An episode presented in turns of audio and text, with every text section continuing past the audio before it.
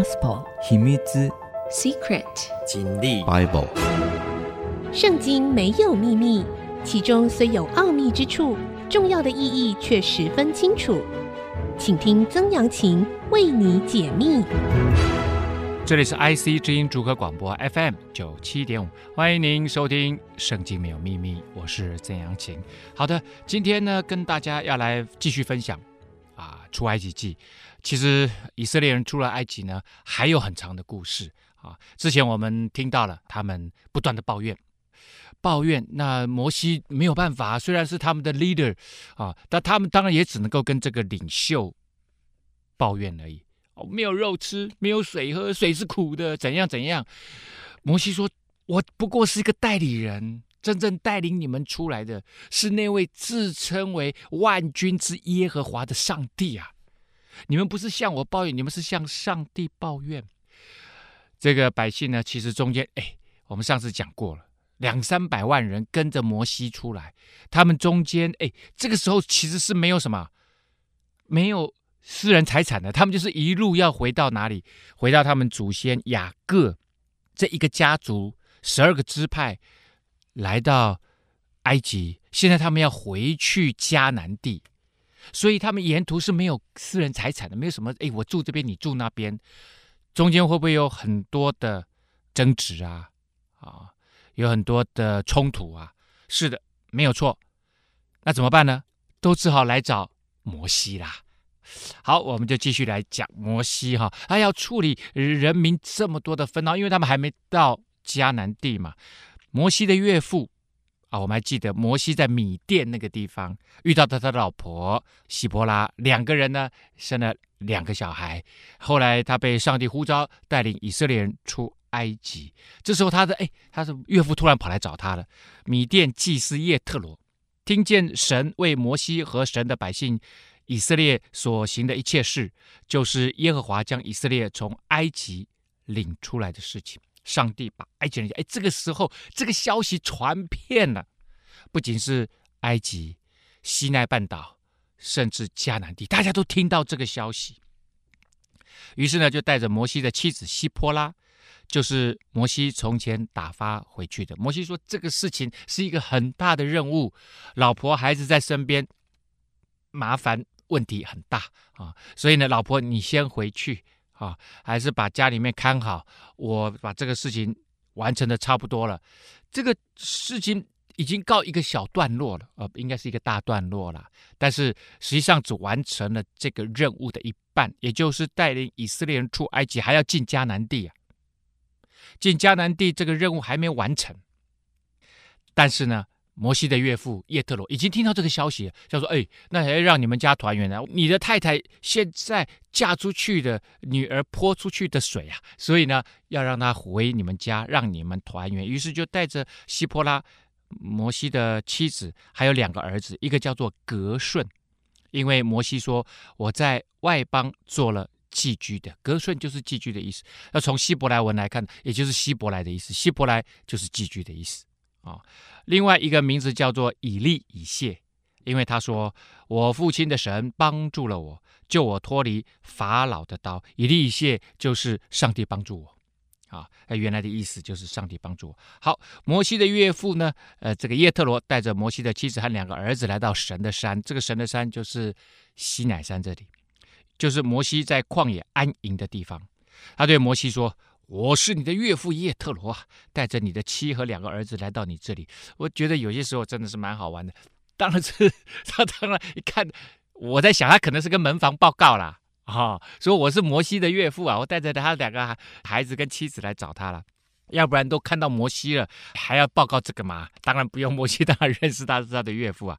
摩西迎接他的岳父，向他下拜。跟他亲嘴啊，这个你说男人跟男人亲嘴，这就跟我们今天握手拥抱是一样的意思啊。在那个时候，中东人士呢啊，他们就是用这样子的方式来表示亲密的关系啊，彼此问安，都进了帐篷。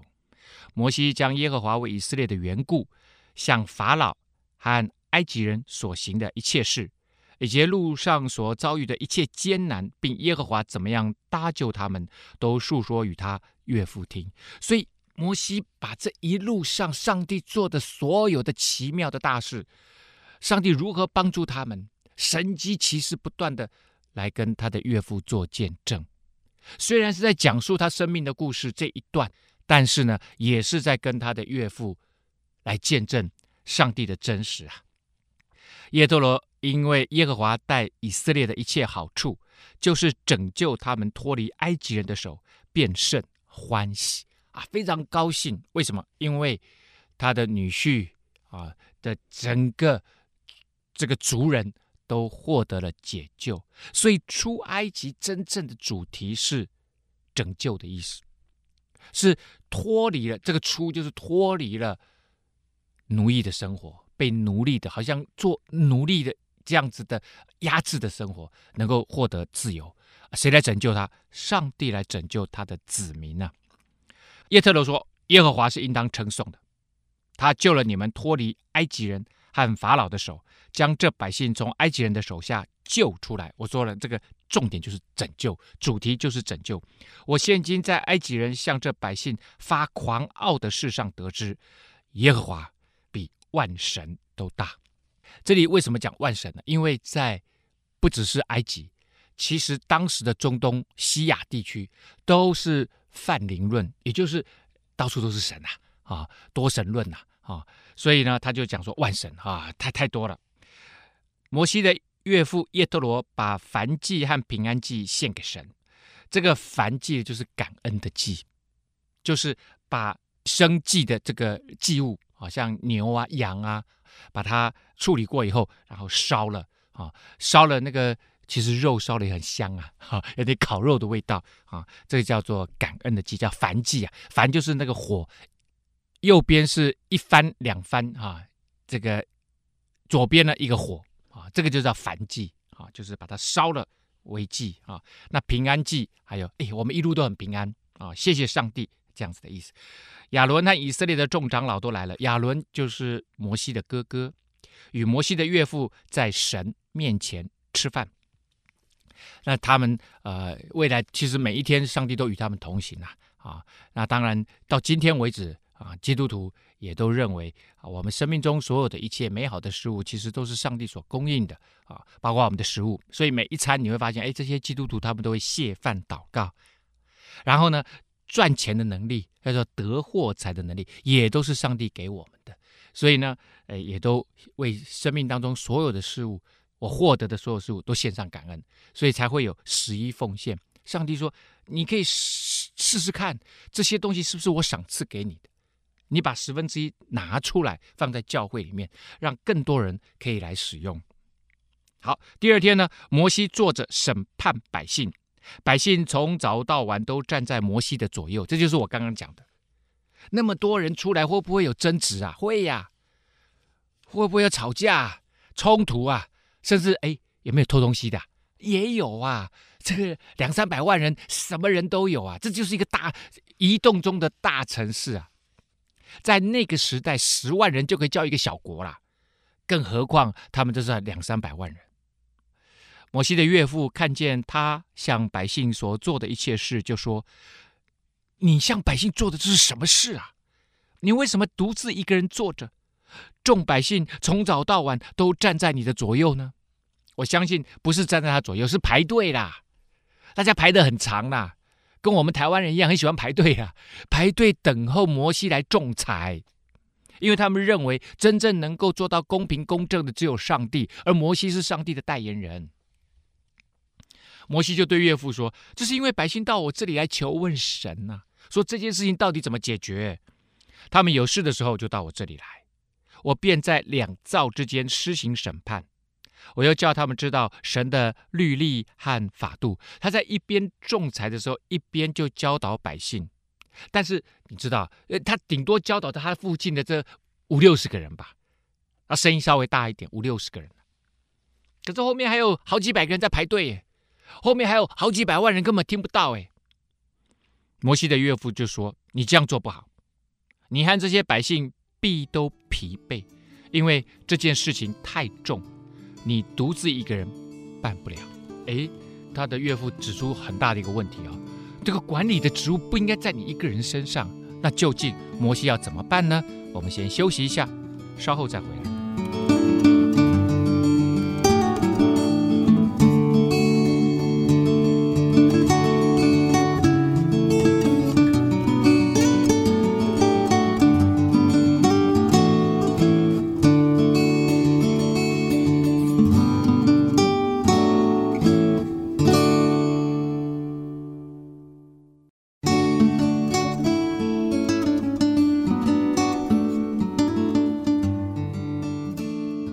欢迎您回到《圣经没有秘密》，我是曾阳晴。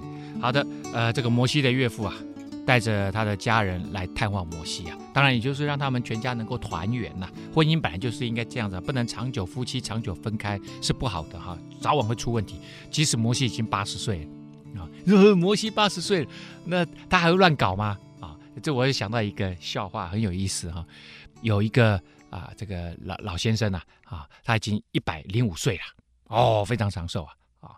然后呢，啊，他的太太呢，一百岁啊，他们两个结婚啊，八十年啊，哇，那这是这是呃，这个八十年应该叫什么婚呢？我也不知道哈，钻石中的钻石啊，不不管他了啊。然后就当然这个四代同堂，大家都来庆贺他。然后他的呃这个一个年轻的呃孙子呢，就来问他，哎，爷爷爷爷，我有个问题想请教你啊，你结婚八十年了啊，你跟奶奶关系这么好。啊，呃，可不可以问一下啊？什么时候看到美女啊，才能够不动心呐？啊，才脑袋才不会胡思乱想啊？哦，我这个常常胡思乱想，看到美女就胡思乱想。哦，然后呢，老爷爷就跟他说：“哦，我我如果哪一天我知道的时候，我就就就告诉你。”大家听不懂啊，可能我讲的这个 太含糊了哈。他的老爷爷意思说，到了一百零五岁，他还是会动心的。他说哪一天我如果不动心的时候，我就会告诉你。哎呀，这样一讲变成冷笑话了，还要我来解释？因为我没有听到大家都在笑啊。哦，好，那呃，我们继续再再来讲哈。啊，让他们全家团圆嘛。那他岳父就看到摩西呢，一直坐在那里，坐在那里干什么？就就在仲裁人民之间的纠纷呢。啊他就说你这样做不好，这样事情 too heavy，这个任务太重，你一个人负担不了。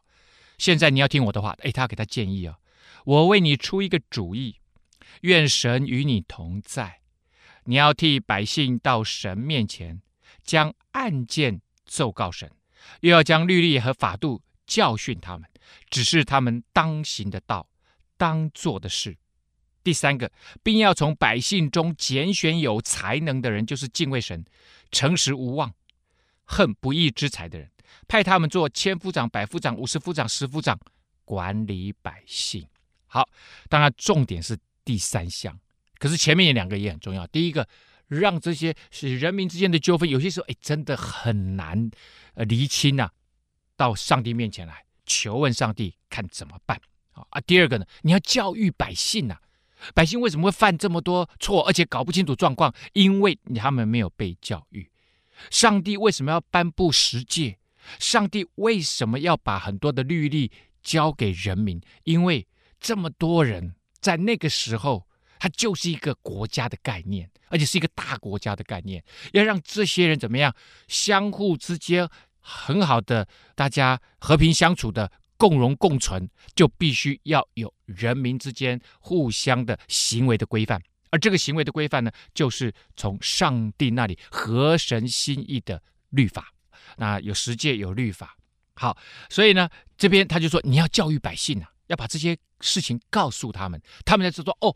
原来不是别人的家的羊跑到我们家的篮子这个羊篮里面，我就可以把它宰来吃啊，它就变成我的了啊！那还是别人，我们必须归还，类似这样子的。我的意思是，好，然后呢，接下来最最重要就是分层负责管理，你必须交给所有的大家人民当中的长老们来做，所以就要设立什么？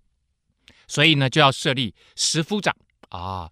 这个十夫就是十户啊，一夫有一户了，一一夫就代表一户了哈。这个十户要有一个长官，然后呢，五十户再设另外一个更高阶的长官，一百户设另外一个更高阶第三高阶的长官，最后呢，一千户千夫长，用这样子的方式层层节制，层层负责，然后才能够有效的管理。哪哪什么人都来跑来，问题都跑来找你，那还得了啊？永远也搞不完啊！叫他们随时可以审判百姓，大事都要呈到你这里来，小事他们自己可以审判。因为这些人民中间的行政长官，他们已经拥有了律法的知识，他们就可以直接帮忙解决人民之间这些小小的纠纷。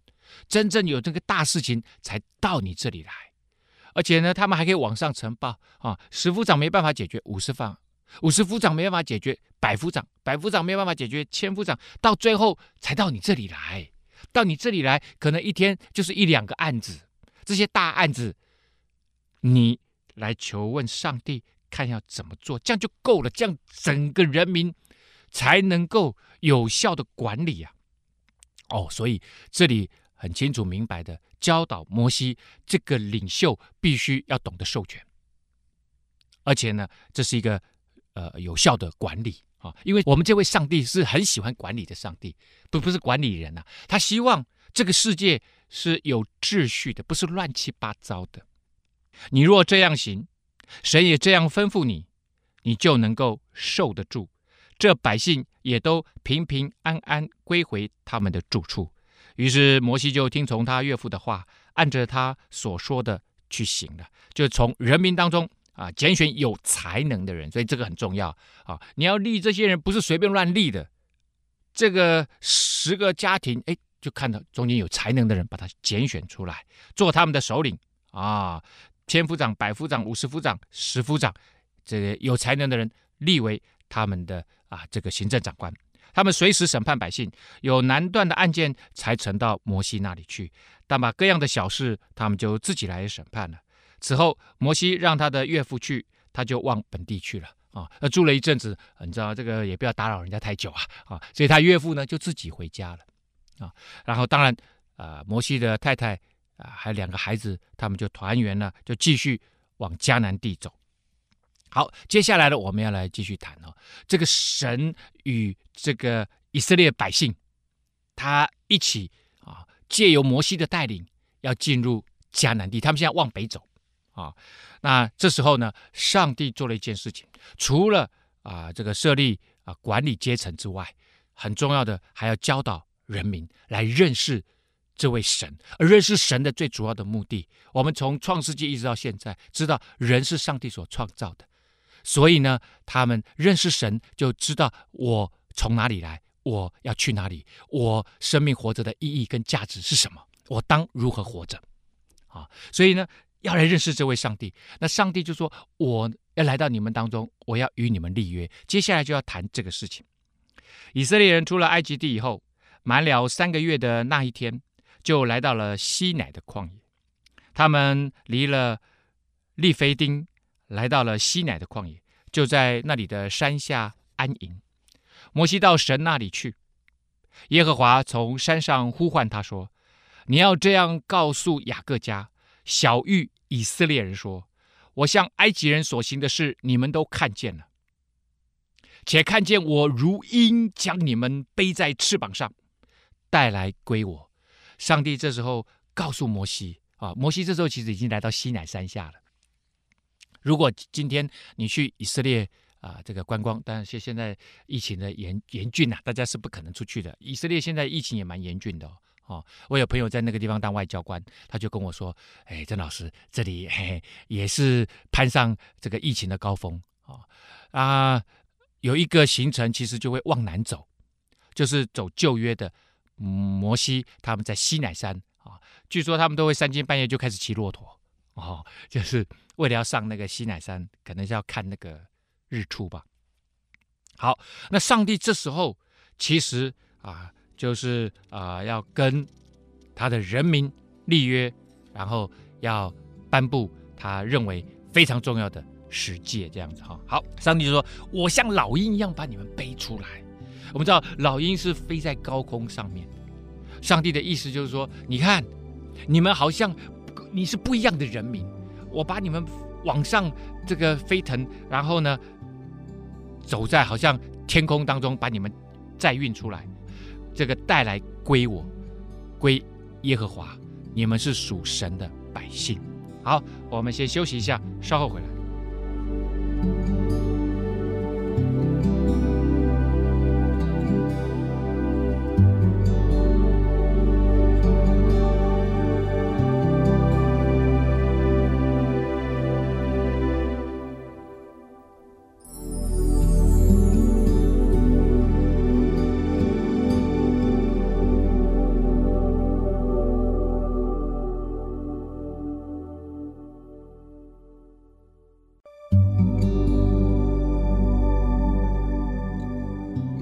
欢迎您回到《圣经没有秘密》，我是曾阳晴。好的，上帝现在要借着摩西对他的百姓说，要让这些百姓明白而且了解他是一位怎么样的上帝。这时候，其实以色列人并不像以前的他们的祖先亚伯拉罕、以撒、雅各那样与上帝的关系是极其亲近的。上帝甚至跟亚伯拉罕说。我所要做的事情，岂能不让亚伯拉罕知道呢？亚伯拉罕好像我的朋友一样。上帝也对摩西说，好像朋友一样。可是其他的人民，他这些人民有好几百万人呐、那时候又没有书，那时候又没有电子产品，所以他们不知道这位上帝是一个怎么样的上。他们唯一能够知道说，哦，这位上帝帮我们完成了大事，这位上帝行了好多神迹，把我们带出来。他们顶多了解这样。所以他们就觉得，哎，那接下来呢？上帝好像没有帮我把生命中所有的每一件事情都安排好。哎，我们没有饭吃，我们没有水喝，他们抱怨；我们没有鞋子穿，我们没有衣服穿，他们就开始抱怨。这时候，上帝要让以色列人民了解他是一个怎么样的上帝，而且，而且教导他们如何在跟上帝之间的关系维持一个对的态度。这位上帝是掌管宇宙万物的上帝，他要教导他的人民，必须在信仰当中非常的敬畏上帝。敬畏这个用的英文字其实就是 fear，fear God，哈，是害怕上帝。可是另外一方面，他又说要爱上帝，所以这是一个很奇妙，就是说，因为你爱上帝，而且你了解上帝之后，你就会敬畏他，你就不敢乱来。你即使到了没有人的地方，你知道上帝还是看着你、管着你，不敢。有些人我们知道，这个孔子就说：“不，不要在暗中，这个在暗地里面，你还是必须是个君子。”啊，但是实际上我们常常是没有人 看到的地方，哎，乱丢纸屑的哈，或者做一些乱七八糟的事情。No，不行。这位上帝他就是要让以色列人民知道他是一个怎么样的上帝。他就说：“如今。”你们若实在听我的话，遵守我的约，就要在万民中做属我的子民，因为全地都是我的。上帝这里用了一个非常重要的观念，就是他说全地都是我的。其实所有的人民都是上帝创造的，但是上帝他先让以色列人民被拯救、认识，然后他们要成为 demo。让其他所有的民族能够因着看到以色列人是如何一步一步的改变，他们也可以成为上帝的子民，一步一步的改变。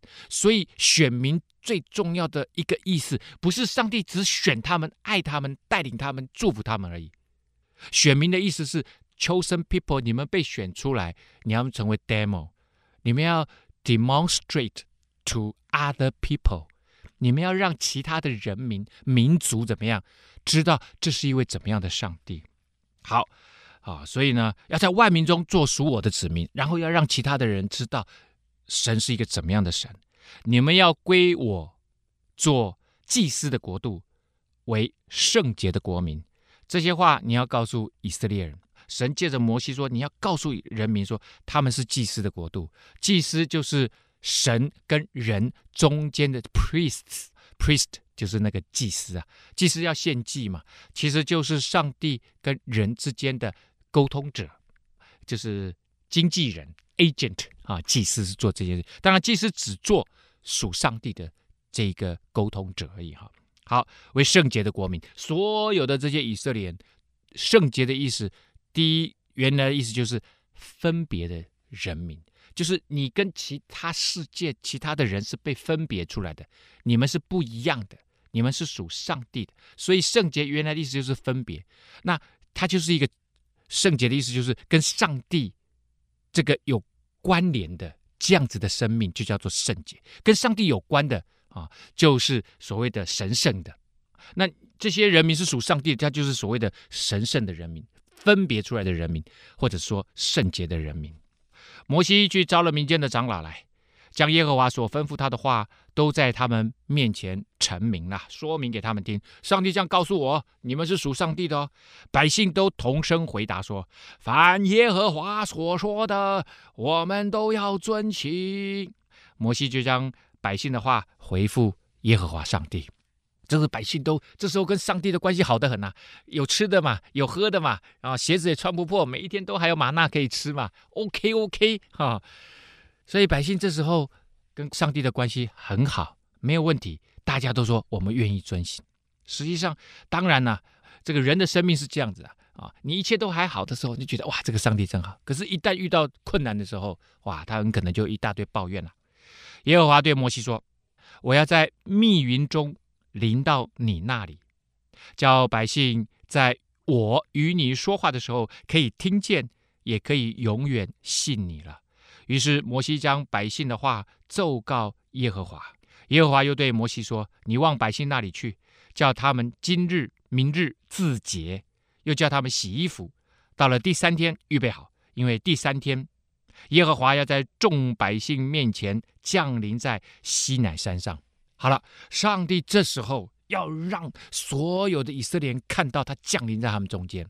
但是呢，上帝吩咐他们要自洁，自洁就是自己清洁自己啊。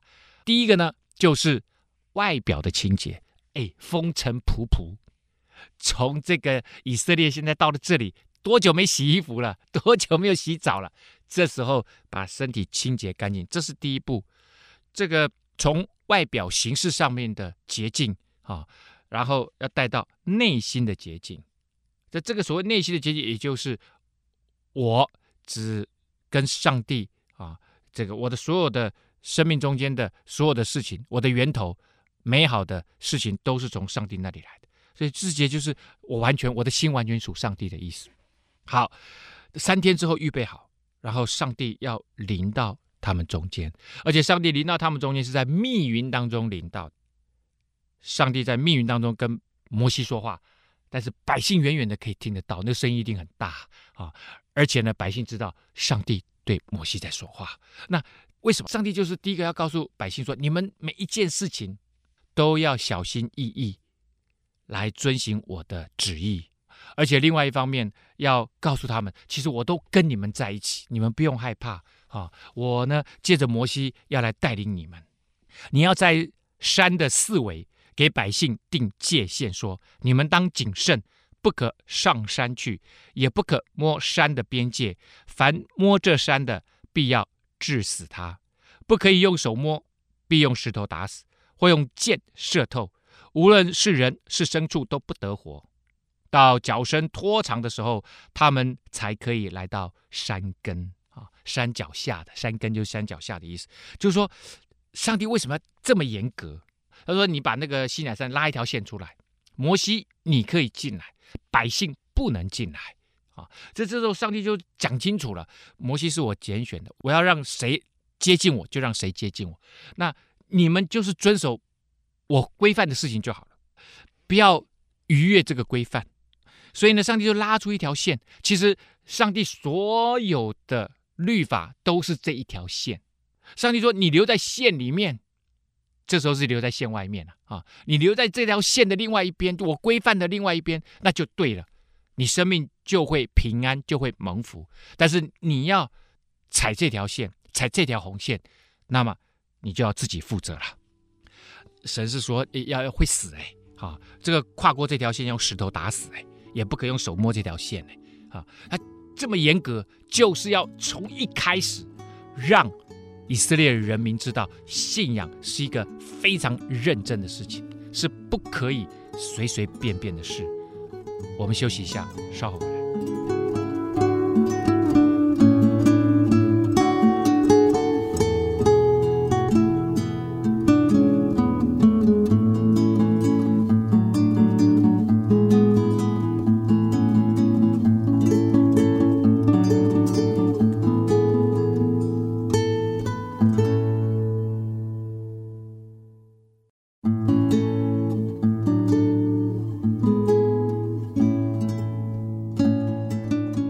欢迎您回到《圣经没有秘密》，我是曾阳晴。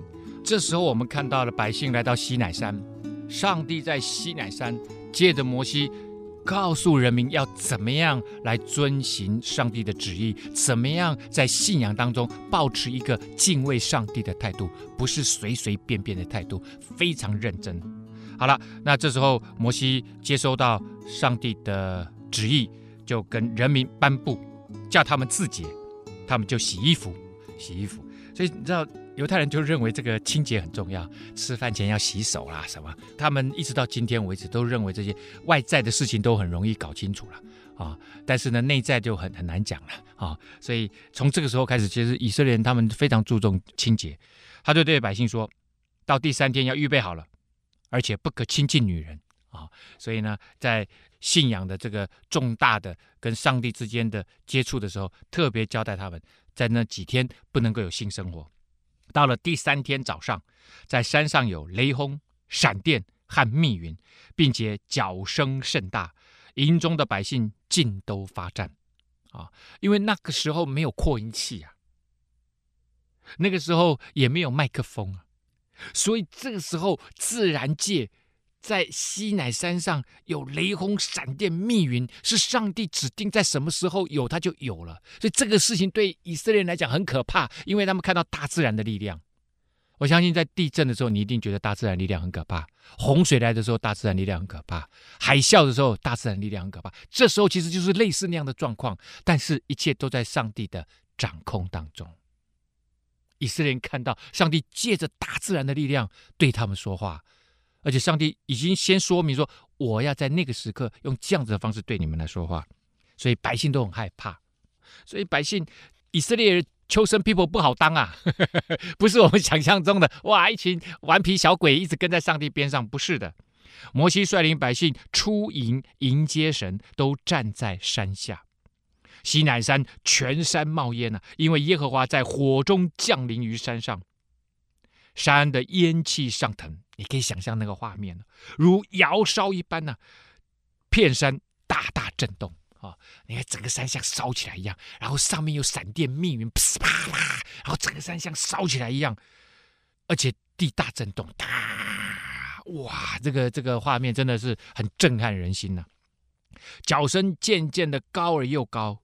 摩西就说话，神有声音答应他。神要尊荣摩西，因为在旧约里面，特别在整个出埃及记里面，有一个东西是在摩西身上是一直一直被强调的。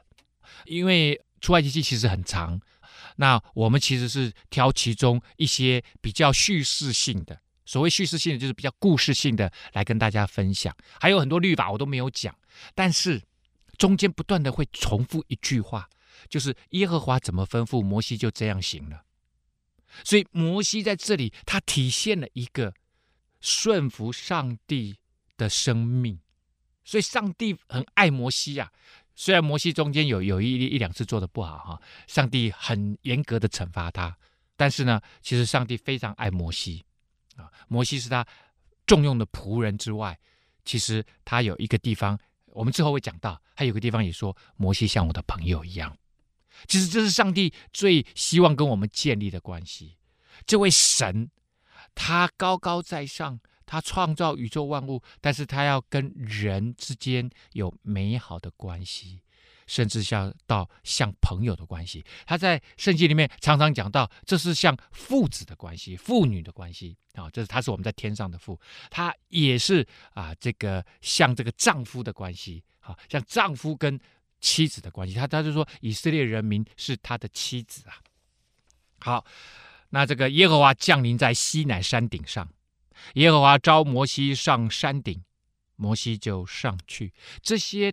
整个之间进行的这个呃一幕，以色列人民都看到了，看到了上帝呼召摩西上山，摩西就上山了啊。耶和华对摩西说：“你下去嘱咐百姓，不可闯过来到我面前观看，恐怕他们有多人死亡。意思是说，谁看到我，谁就得死。但是摩西你不一样。”我我相信摩西这样也不敢看他，因为知道那个当那个神的神的那个伟大啊！他降临在人中间的时候，那那个人知道自己的渺小，又叫亲近我的祭司自洁，恐怕我忽然出来击杀他们。诶，为什么？为什么祭司上帝要击杀他们？因为祭司是办理神跟人中间沟通事项的仪式的人，所以这个人很重要。这个人他必须非常的圣洁，因为他是完全被上帝使用的。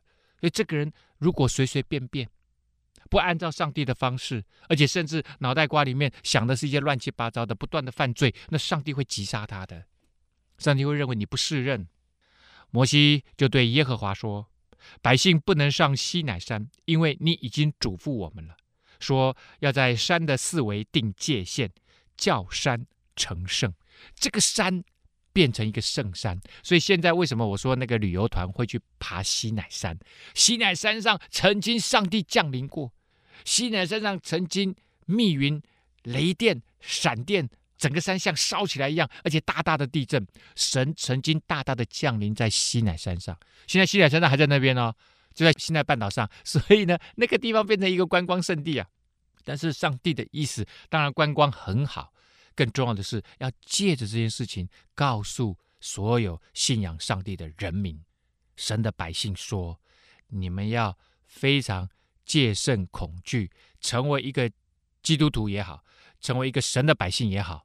必须是百分之百信靠上帝，而且对上帝的交代的事情，这些律法或者是神的旨意，要百分之百的相信而且执行。好，所以呢，摩西说了，对啊，我有跟他们讲了，那条界限已经画在那里了，叫他们不能上来。然后神说，没错，现在这个山属上帝，只要是你相信上帝，愿意倚靠上帝。走一条蒙福的生命道路，那你就是属上帝的，你也就成为就像这个山一样，叫山成圣，其实也叫人成圣啊。只要你觉得你属上帝，所以成圣成为圣洁，它原来的意思其实就是分别出来属于上帝啊。圣洁原来意思不是说啊，我这个也不能做，那个也不能做。之所以这个不能做，那个不能做，实际上是因为你。成为上帝的人，你不想去做那些事情。上帝是说，他最后他说他是住在人身体，以我们人身体为圣殿。哦，那你很可能就知道，哦，那我不能再乱来了啊！我不要再每天喝酒、酗酒，损害我自己的身体；我不要每天抽三包烟，损害我自己的身体啊！我我不能吸毒，我不能做一些不好的事情，我不能去看一些色情的东西，这样会损害我的身体，我这样也污秽了上帝的名啊！是因为。你相信上帝，你分别出来属于上帝，所以你就不乱做，叫山成圣，也可以叫人成圣。所以耶和华就对他说，就对摩西说：“下去吧，你要和亚伦一同上来。为什么呢？要把哥哥找上来，因为他哥哥是被立为以色列这个民族的第一位大祭司，他不只是祭司，是大祭司，也就是他们每一年必须进圣殿。”进至圣所要献祭，就必须由大祭司来执行这个任务。好，所以呢，他说：“你下去跟亚伦一起上来，跟你哥哥一起上来。只是祭司和百姓不可闯过来上到我面前，恐怕我忽然出来击杀他们。好，其他的人也都还不能上来，只有你跟亚伦可以上来。于是摩西就下到百姓那里。”告诉他们这件事情。好，那接下来如何呢？接下来其实上帝准备要颁行他的伟大的十诫啊！但是我们今天节目到这个地方要告一个段落啦。圣经没有秘密，我们下次再会。